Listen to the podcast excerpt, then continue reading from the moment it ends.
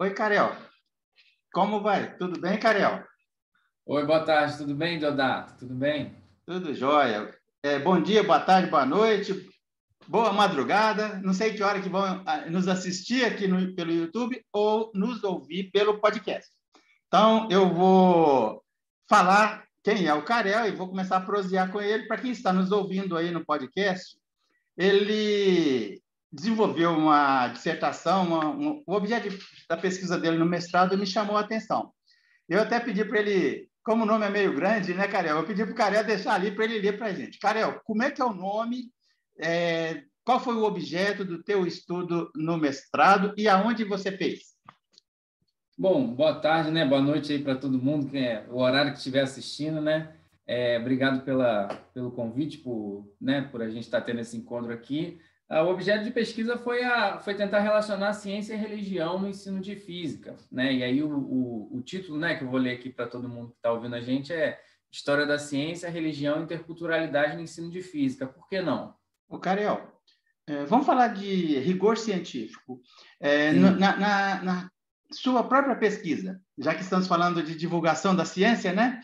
É, quais foram as fontes primárias e secundárias que você pesquisou e qual foi a metodologia utilizada para desenvolver o, a, o, teu, o teu raciocínio lógico?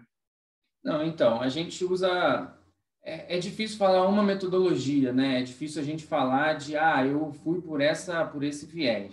Né? No mestrado, a gente cita ali algumas, algumas dessas fontes primárias do Newton, né? os livros principais dele, como a Ótica, né? os Principia, e tem também é, o, o livro que a Thais usa bastante, né? a minha orientadora que já participou do canal anteriormente, ela usou na dissertação dela sobre as profecias de Daniel e tudo mais, mas o escopo da nossa pesquisa ele se fundou mais em fontes secundárias, né, que não são aquelas que o próprio autor escreveu, mas que são baseadas, né, que são críticas, são comentários, são pesquisas sobre essas fontes primárias feitas por outros autores, né? E aí é, tem um livro chamado é, do, da Coin do Westphal, né, que chama Newton, né, que é um livro bem grosso que tem vários livros sobre ele, vários artigos, vários temas, né? Sobre matemática, religião, sobre a filosofia natural, sobre alquimia, enfim, tem uma diversidade de textos sobre Newton que é muito importante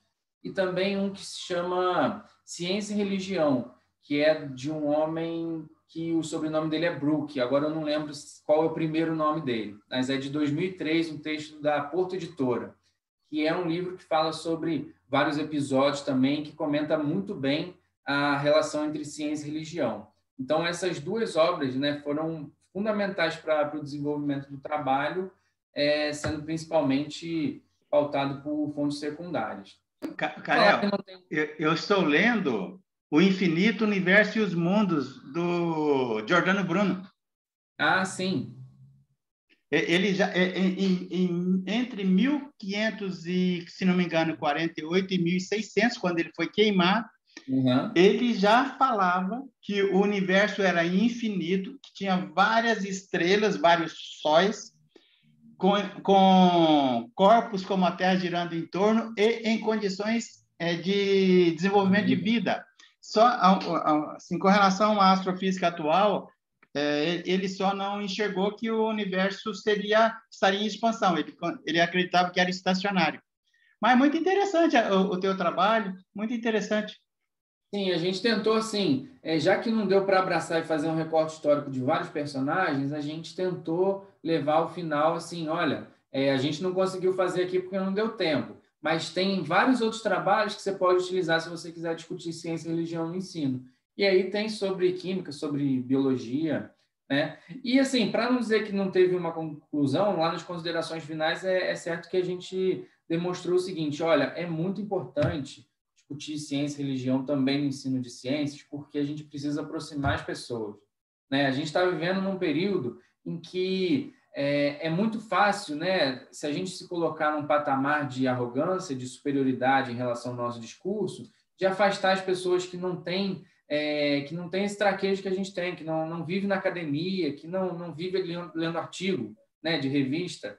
Então, assim, se a gente né, internaliza esse discurso é, de nós somos melhores porque temos conhecimentos com metodologias estruturadas, a gente afasta e abre a possibilidade de fake news e dessas tantas pseudociências que a gente tem sofrido aí, né, ao longo desses últimos anos. Legal. É, o trabalho é basicamente nessa linha, de a gente tentar né, envolver e, e aproximar as pessoas de discursos que são, são tão corriqueiros como qualquer, quaisquer outros, né?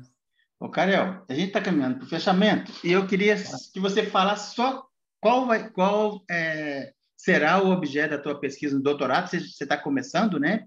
Porque aí vai ficar o convite para no segundo semestre a gente prosear, mesmo que esteja em andamento, trocar algumas ideias. Porque o que você vai pesquisar no doutorado lá na USP?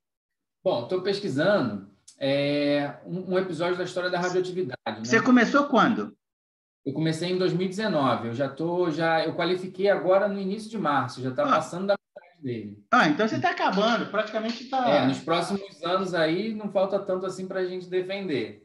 É, e é sobre a história da radioatividade, né? Eu peguei o episódio né, das garotas do rádio. Não sei se você já ouviu falar sobre, sobre elas, né? Não, não Era... ouvi não. Fala aí para gente.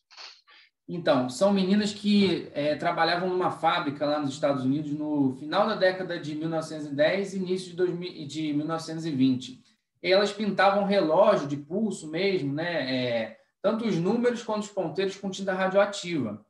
E aí, é, essa empresa, né, não, não, se tinha tanta noção da, dos perigos da radioatividade, e aí a empresa ela pedia para que elas molhassem o pincel na boca para afinar o traço ali e, né, e, e, ficar mais rápido o trabalho e economizar tinta, né? ou seja, economizar dinheiro para o empregador. E aí essas meninas começaram a ficar doentes e a nossa e aí a gente conta a história de todo esse episódio, né, que é muito problemático, tem várias coisas assim que você não acredita, né, de violação de direitos humanos, né, enfim. E a nossa a nossa ideia para o ensino de física é analisar um pouco da, das publicidades que essa fábrica tinha, né, que essa empresa tinha, para falar com o consumidor a respeito de como ele venderia essa tinta radioativa, ou seja, como ele usava o discurso científico para convencer as pessoas de comprar um produto que não se sabia se fazia mal, se não fazia,